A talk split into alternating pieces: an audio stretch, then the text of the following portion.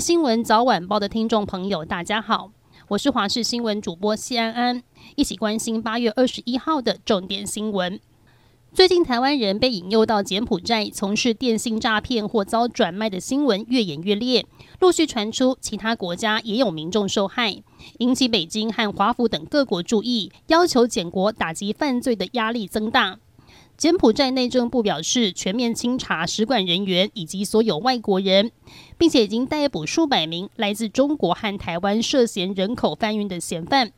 外交部副发言人崔静林回应，已经责成驻胡志明市办事处持续强化与柬埔寨检警及司法机关的联系。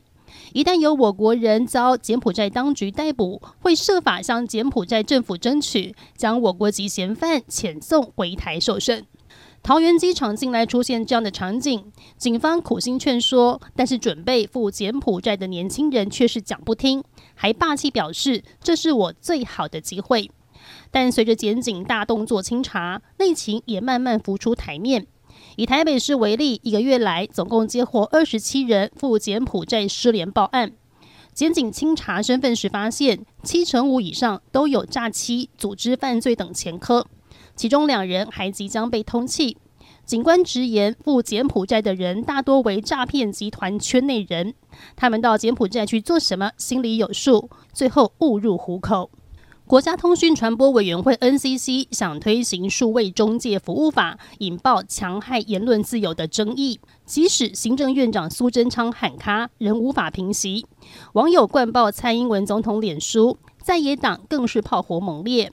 国民党主席朱立伦二十号批评，继力挺抄袭论文之后，又搞网络戒严，对蔡英文喊话说：“可不可以正常一点？”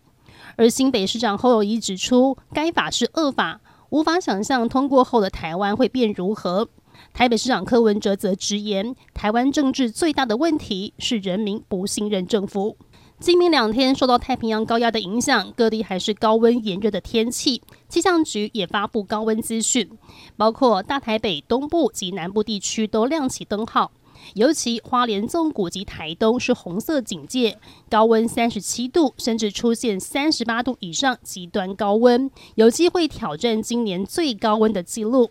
而周三、周四受到热带低压以及外围环流的影响。东半部及南部水汽增加，热低压有没有机会成为台风影响台湾，还要再观察。也提醒您这几天天气酷热，外出要注意防晒，多补充水分，预防热中暑。